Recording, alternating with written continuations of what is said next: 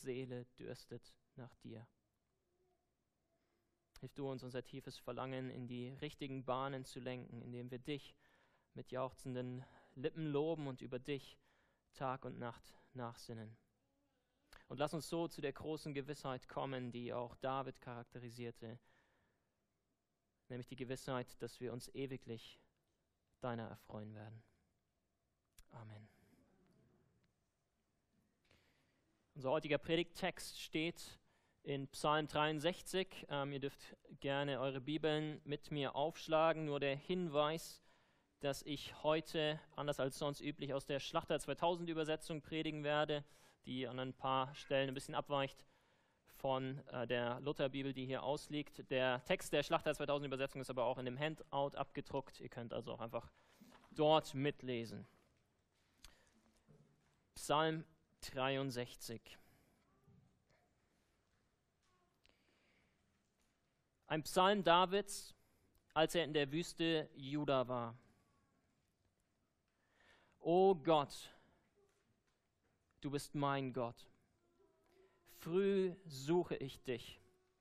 Meine Seele dürstet nach dir.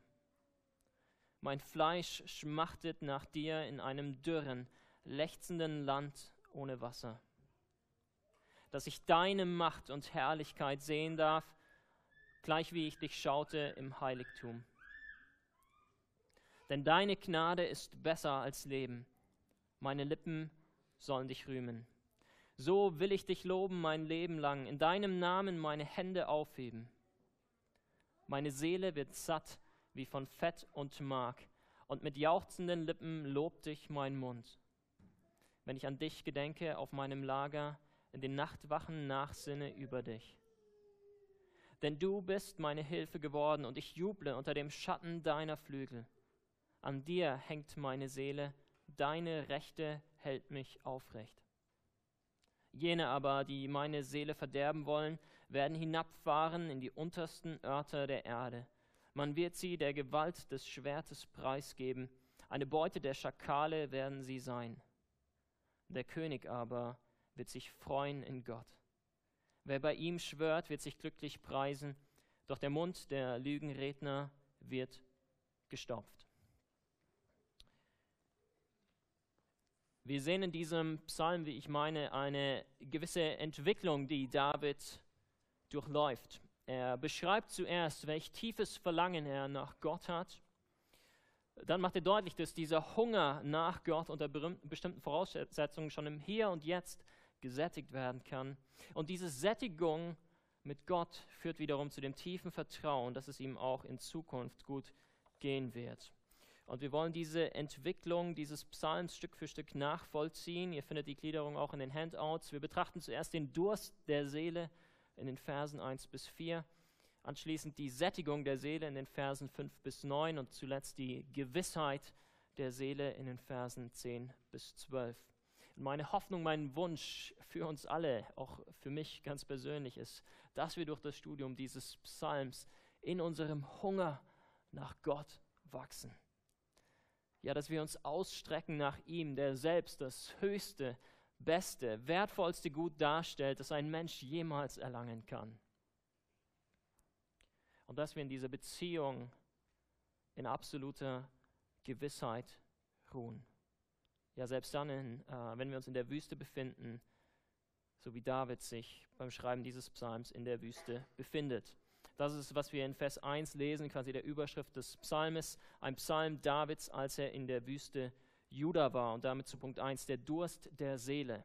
Höchstwahrscheinlich handelt es sich bei dieser Phase im Leben von David nicht um die Phase, als er damals von König Saul verfolgt wurde und fliehen musste, auch da war in der Wüste. Aber höchstwahrscheinlich wurde dieser Psalm zu einer späteren Episode von Davids Leben geschrieben, nämlich damals, als er von, vor seinem eigenen Sohn Absalom fliehen musste. Wir lesen davon 2 Samuel 15 und die folgenden Kapitel. Und es wird dort berichtet, wie Absalom e, eben einen Aufstand gegen seinen eigenen Vater anzettelte, um ihn vom Thron zu stoßen.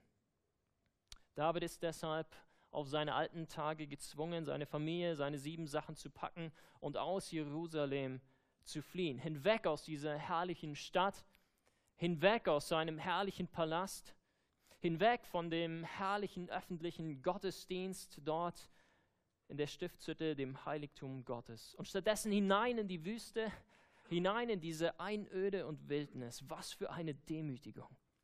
Was für ein Tiefpunkt, nicht nur für David, sondern letztendlich für das ganze Volk, das auf seiner Seite stand. In 2 Samuel 15, 23 heißt es, und das ganze Land weinte mit lauter Stimme, während alles Volk vorüberzog.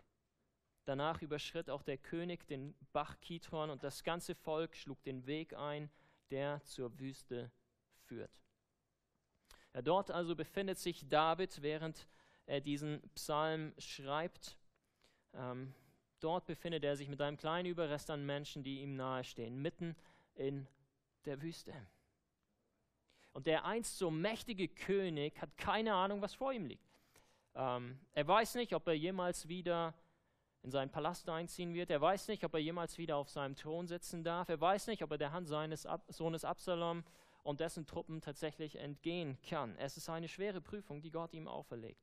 Und ich möchte dich heute Morgen fragen, ob auch du solche Wüstenzeiten kennst. Zeiten, in denen dich Gott sinnbildlich aus deinem bequemen Palast aufgescheucht und dich in die Wildnis geschickt hat.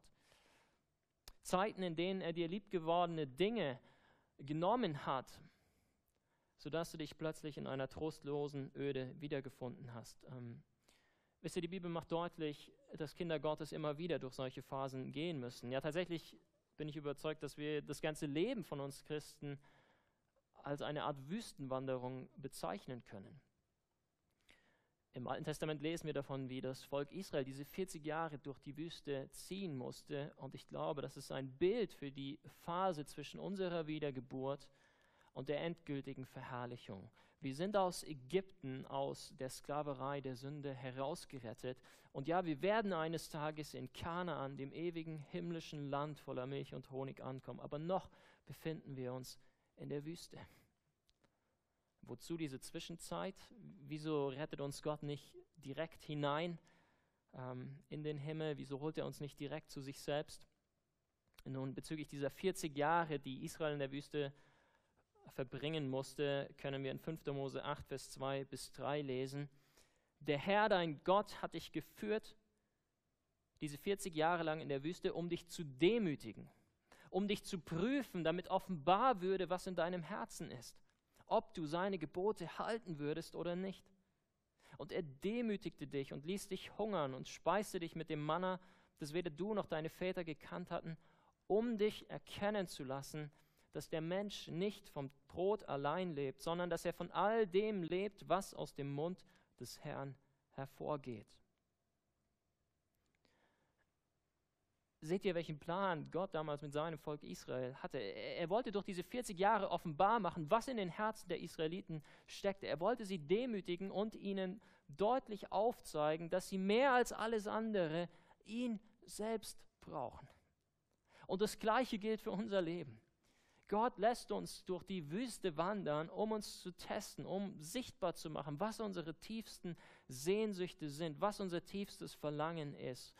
Und ja, manchmal nimmt er uns die Schätze unseres Herzens, um uns neu aufzuzeigen, dass er selbst der größte Schatz ist.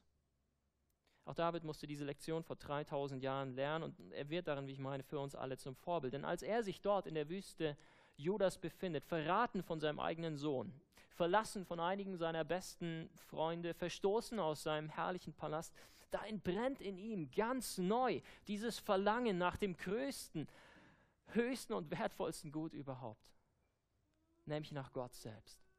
Ja, dort, wo er glasklar vor Augen hat, was es für das Land, was es für die Vegetation bedeutet, nicht genügend Wasser zu haben, da, da, vergleicht er diesen ausgetrockneten Zustand der Natur um sich herum mit dem Zustand seiner eigenen Seele. Meine Seele dürstet nach dir. Mein Fleisch machtet nach dir in einem dürren, lechzenden Land ohne Wasser, schreibt er. David sehnt sich mit allem, was ihn ausmacht, nach Gott. Jede Faser seines Seins ist drängt von diesem geistlichen Durst. Es ist ein inwendiges, ein brennendes Verlangen, das durch nichts anderes gestillt werden kann, als durch die Begegnung mit dem herrlichsten Wesen des ganzen Universums.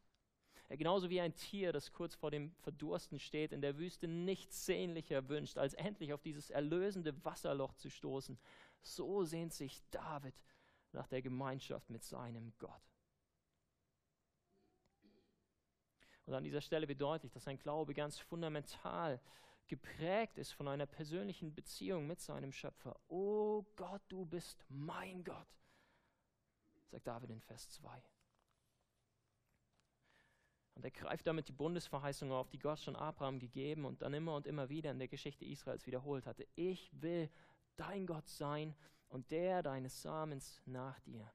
David weiß um die persönliche, intime Beziehung, die er zu seinem Schöpfer hat. Er weiß um die Bundesgemeinschaft, in der er mit Gott steht. Er weiß um die beständige Liebe und Güte Gottes, die ihn umhüllen und die ihn niemals verlassen werden. Und es ist diese intime Gottesbeziehung, es ist das Wissen um ihre Kostbarkeit, die im Zentrum dieses Psalms stehen.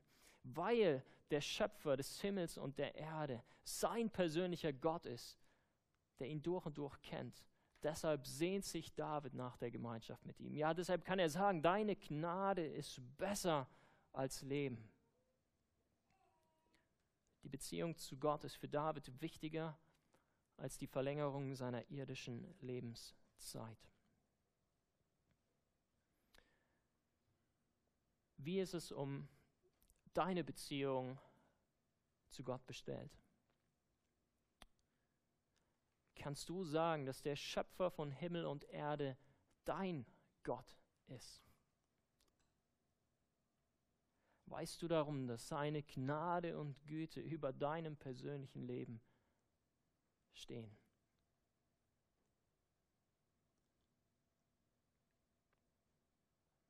Es gibt keine wichtigere Frage für dich persönlich. Siehst du, Christ zu sein bedeutet nicht bloß eine Reihe von Glaubenswahrheiten zu bejahen oder eine Reihe von Lebensregeln zu befolgen. Nein, ganz grundlegend bedeutet es vielmehr, in einer persönlichen Beziehung zu dem Schöpfer des Universums zu stehen. Und genau dazu hat Gott uns geschaffen. Der Westminster Katechismus bringt es gleich am Anfang prägnant auf den Punkt. Die Frage, was ist das höchste Ziel des Menschen, wird dort beantwortet mit, das höchste Ziel des Menschen ist, Gott zu verherrlichen und sich für immer an ihm zu erfreuen. Wir alle tragen in uns ein tiefes Verlangen nach Bedeutsamkeit, nach Schönheit, nach ewiger Freude. Und jeder Mensch versucht, dieses Verlangen auf die eine oder andere Art und Weise zu stellen. Wir, wir, alle beten irgendjemanden oder irgendetwas an. Und dabei gibt es letztendlich nur zwei Möglichkeiten.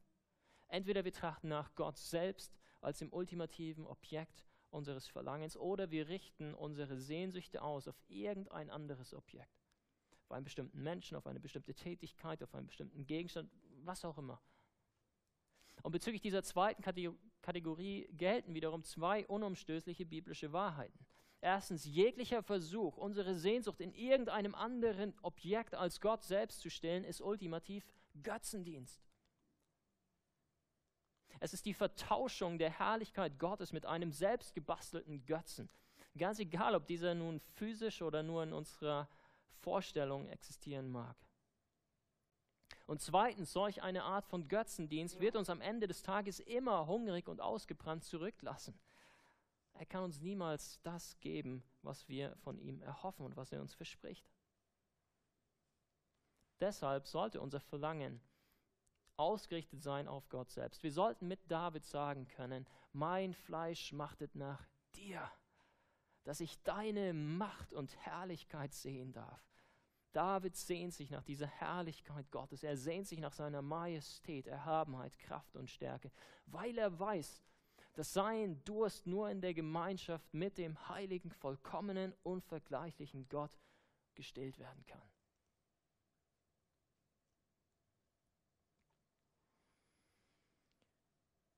Das bringt uns zum zweiten Punkt der Predigt, der Sättigung der Seele. Und wir finden diese Entwicklung, diese spannende Entwicklung vom Durst hin zur Sättigung wortwörtlich in Vers 6, wo David schreibt, meine Seele wird satt wie von Fett und Mark.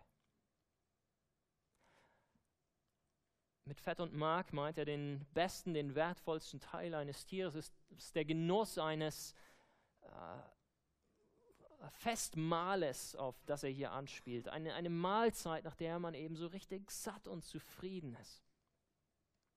Wie, wie aber kommt diese Entwicklung vom quälenden Durst hin zur gesättigten Seele zustande?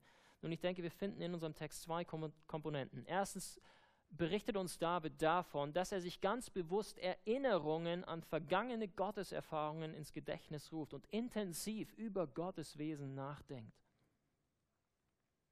Und zweitens entschließt sich David ganz bewusst, auch im Hier und Jetzt, mitten in der Wüste, Gott zu loben und zu preisen.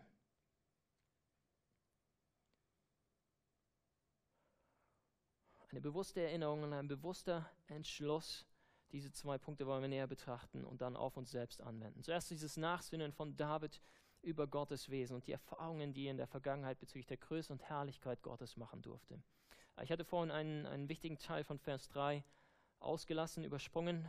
David wünscht sich dort, dass er Gottes Macht und Herrlichkeit sehen darf und dann fügt er hinzu, gleich wie ich dich schaute im Heiligtum gleich wie ich dich schaute im Heiligtum. Es ist ein faszinierendes Detail. David erinnert sich zurück an den öffentlichen Gottesdienst, den er dort im Heiligtum in der Stiftshütte in Jerusalem miterleben durfte.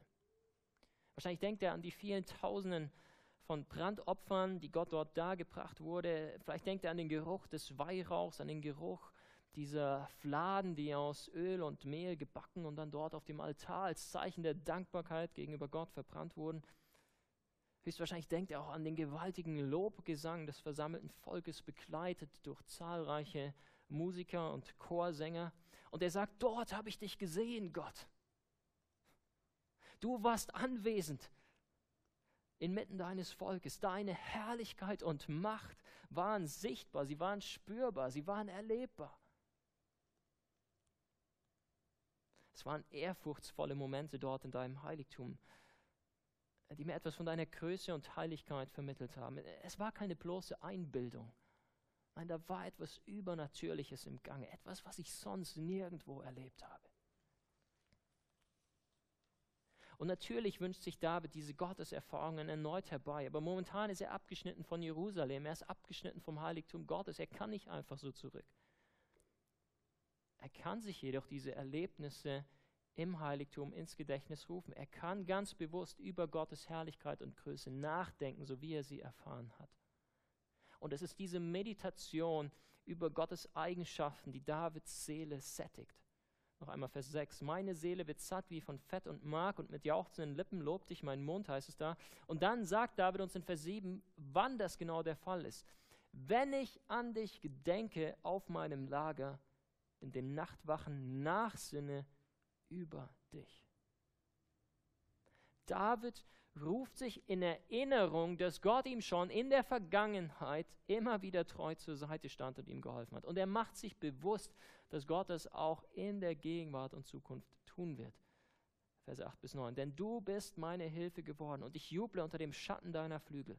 An dir hängt meine Seele, deine Rechte hält mich aufrecht. Anders ausgedrückt, Davids Sehnsucht nach Gott sein Hunger und Durst nach diesem größten und herrlichsten Wesen des ganzen Universums äh, wird dort auf seinem Nachtlager durch das simple Nachsinnen über Gott selbst gestillt. Das ist die erste Komponente, die wir in diesen Versen sehen. Die zweite Komponente ist, wie gesagt, dieser feste Entschluss, den David trifft. Gott auch hier, mitten in der Wüste, weiterhin zu loben und zu preisen. Es wird schon am Ende von Vers 4 deutlich, äh, wo es heißt, meine Lippen sollen dich rühmen. Und in Vers 5 steht es erneut, so will ich dich loben mein Leben lang, in deinem Namen meine Hände aufheben. Es ist eine der wichtigsten Lektionen, die uns die Psalmen immer und immer wieder vermitteln. Wir Menschen haben es nötig, heilsame Selbstgespräche zu führen. Wir müssen uns beständig diese Wahrheiten Gottes selbst predigen und dann sollten wir uns selbst dazu auffordern, den Herrn zu loben und zu preisen.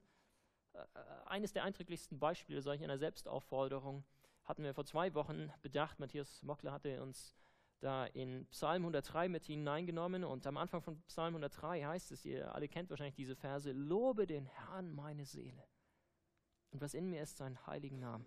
Lobe den Herrn meine Seele und vergiss nicht, was er dir Gutes getan hat. Es ist eine Selbstaufforderung. Der Psalmist spricht zu sich selbst, fordert sich selbst dazu auf, Gott den Herrn zu loben. Und hier in Psalm 63 ist es genau das Gleiche. David befiehlt sich selbst, niemals mit diesem Lobpreis Gottes aufzuhören. Die Umstände sind egal, sagt er. Auch wenn ich mich in der Wüste befinde. Auch wenn ich meines Palastes und meines Thrones beraubt bin. Ich bin dennoch dazu geschaffen, Gott anzubeten. Das ist es, was mir wahres Glück, wahre Zufriedenheit verschaffen wird. David meditiert also über Gott, er meditiert über seine Erfahrungen mit ihm und er betet ihn an. Und dadurch wird seine Seele hier mitten in der Wüste gesättigt. Was aber ist die Anwendung dieser Wahrheit auf unser Leben? Und zuerst sollten wir die Wichtigkeit des öffentlichen Gottesdienstes bedenken. Ihr Lieben, das, das überwältigende Zeugnis der Heiligen Schrift ist das auf dem versammelten Volk Gottes, das gemeinsam seine Stimme zu Gott erhebt, ein ganz besonderer Segen liegt. Und ist das nicht auch die persönliche Erfahrung von uns allen?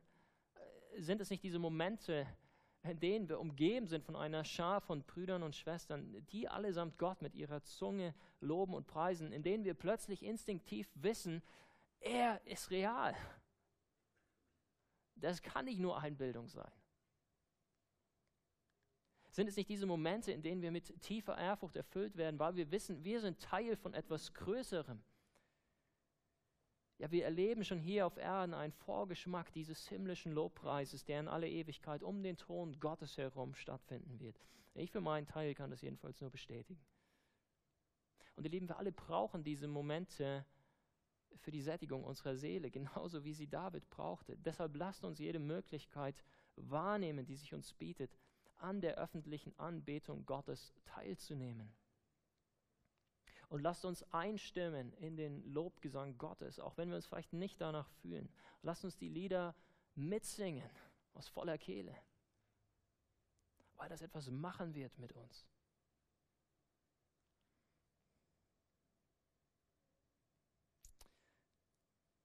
Zweitens sollten wir uns, wenn uns die Teilhabe am öffentlichen Gottesdienst aus welchem Grund auch immer versagt ist, vergangene Gotteserfahrungen ganz bewusst ins Gedächtnis rufen. Wir sollten uns daran erinnern, dass wir gemeinsam mit unseren Brüdern und Schwestern tatsächlich gesehen und geschmeckt haben, wie freundlich der Herr ist. Und wir sollten freie Minuten mit dieser bewussten Meditation über Gottes Wort verbringen, so wie es David dort auf seinem Nachtlager getan hat. Und ich weiß, es ist eine riesige Herausforderung in einer Zeit und Gesellschaft, in der so viele Informationen auf uns einströmen, in der es so viele Möglichkeiten der Zerstreuung, der Ablenkung gibt. Aber wir müssen um unserer eigenen Seele willen diesen Kampf gegen die Informationsüberflutung aufnehmen.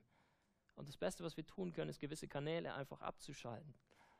Die Welt dreht sich auch dann weiter, wenn du über die letzten Neuigkeiten nicht Bescheid weißt. Wir, wir können und müssen nicht alles wissen. Wir müssen jedoch über die wirklich wichtigen Dinge Bescheid wissen. Und Freunde, das Wichtigste für uns alle ist zu wissen, wo wir den Durst und Hunger unserer Seele stillen können, nämlich in Gott selbst und in ihm allein. Wenn wir uns so wie David Gott ins Gedächtnis gerufen haben, wenn wir uns wieder dessen bewusst geworden sind, dass wir umhüllt sind von seiner Güte und Liebe, wenn wir uns selbst gepredigt haben, dass er uns beistehen, uns beschützen wird, dann, dann wird es zuletzt in uns eine große Gewissheit ein tiefes Vertrauen bewirken. Und damit zum dritten und letzten Punkt, die Gewissheit der Seele. David beschreibt in den Versen 10 bis 12 drei Dinge, derer er sich gewiss ist. Erstens die Tatsache, dass all seine Feinde eines Tages von Gott vernichtet werden. Zweitens die Überzeugung, dass er sich auch in Zukunft an Gott erfreuen wird. Und drittens, dass auch alle anderen, die auf Davids und damit auf Gottes Seite stehen, wahres Glück erfahren werden. Schauen wir uns diese drei Punkte Stück für Stück an. Erstens die Vernichtung der Feinde. David drückt sich in Vers 10 bis 11 folgendermaßen aus. Jene aber, die meine Seele verderben wollen, werden hinabfahren in die untersten Örter der Erde. Man wird sie der Gewalt des Schwertes preisgeben, eine Beute der Schakale werden sie sein. Und dann fügt er am Ende von Vers 12 noch Folgendes hinzu. Der Mund der Lügenredner wird gestopft.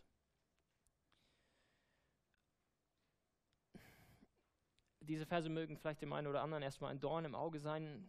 Man stellt sich vielleicht die Frage, wie diese Aussagen vereinbar sind mit der neutestamentlichen Aufforderung, unsere Feinde zu lieben und, und für diejenigen zu bitten, die uns verfolgen. Nun ein paar Anmerkungen meinerseits dazu. Erstens müssen wir bedenken, dass David nicht schuld ist an dem Streit mit Absalom. Er hat versucht, mit ihm in Frieden zu leben. Und er rächt sich auch nicht selbst an seinen Feinden, sondern er stellt das Gericht Gott anheim. Und das ist genau die gleiche Einstellung, die uns der Apostel Paulus im Römerbrief vermittelt, wenn er in Kapitel 12, 18 und 19 schreibt, ist es möglich, so viel an euch liegt, so haltet mit allen Menschen Frieden.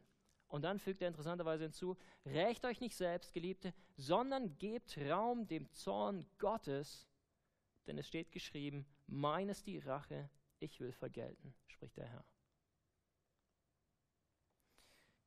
Zweitens finden wir auch im Neuen Testament Verse, die die Vernichtung der Feinde von Gottes Volk beschreiben und diese Vernichtung als gerechtes Gericht Gottes feiern. Wir, wir, finden da eine gewisse Spannung in der Bibel, die wir aushalten müssen, die wir hochhalten sollten. Man lese dazu nur einmal die Offenbarung.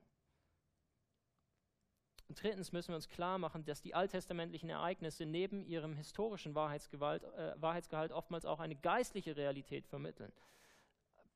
Paulus drückt diese geistliche Realität in Epheser 6 folgendermaßen aus.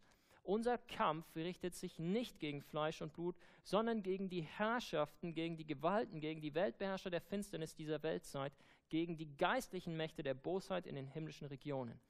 Anders ausgedrückt, der Krieg zwischen Absalom und David ist ein Abbild des ultimativen Krieges zwischen Gut und Böse. Und unsere Feinde sind nicht irgendwelche Menschen, nein, unser Feind ist der Teufel und seine Herrscher an Dämonen. Und deren ewige Verdammnis sollte für uns Anlass größter Freude sein, ihr Lieben. Und viertens gilt es zuletzt zu bedenken, dass David hier als rechtmäßiger König des Volkes Gottes spricht. Eine Auflehnung gegen ihn bedeutet letztendlich eine Auflehnung gegen Gott selbst. Feindschaft gegenüber David bedeutet Feindschaft gegenüber Gott. Und David ist zudem ein Typus für Christus. In der Gewissheit der Vernichtung seiner Feinde steckt deshalb wiederum eine tiefere Bedeutung und Warnung, aber dazu gleich noch mehr. Kommen wir erst zu der zweiten Gewissheit, die David hier am Ende seines Psalms zum Ausdruck bringt, nämlich die Gewissheit seiner ewigen Freude seiner zukünftigen Freude. In Vers 12 heißt es, der König aber wird sich freuen in Gott. Es ist ein kurzes, ein simples, aber doch ein so profundes Statement, oder, das David hier abgibt. Er ist voll und ganz davon überzeugt, dass seine Freude nicht vergehen wird. Auch dann nicht, wenn er seinen Palast nie wieder betreten darf, auch dann nicht, wenn ihm der Krieg selbst das letzte Hab und Gut rauben sollte, das er noch besitzt. Warum?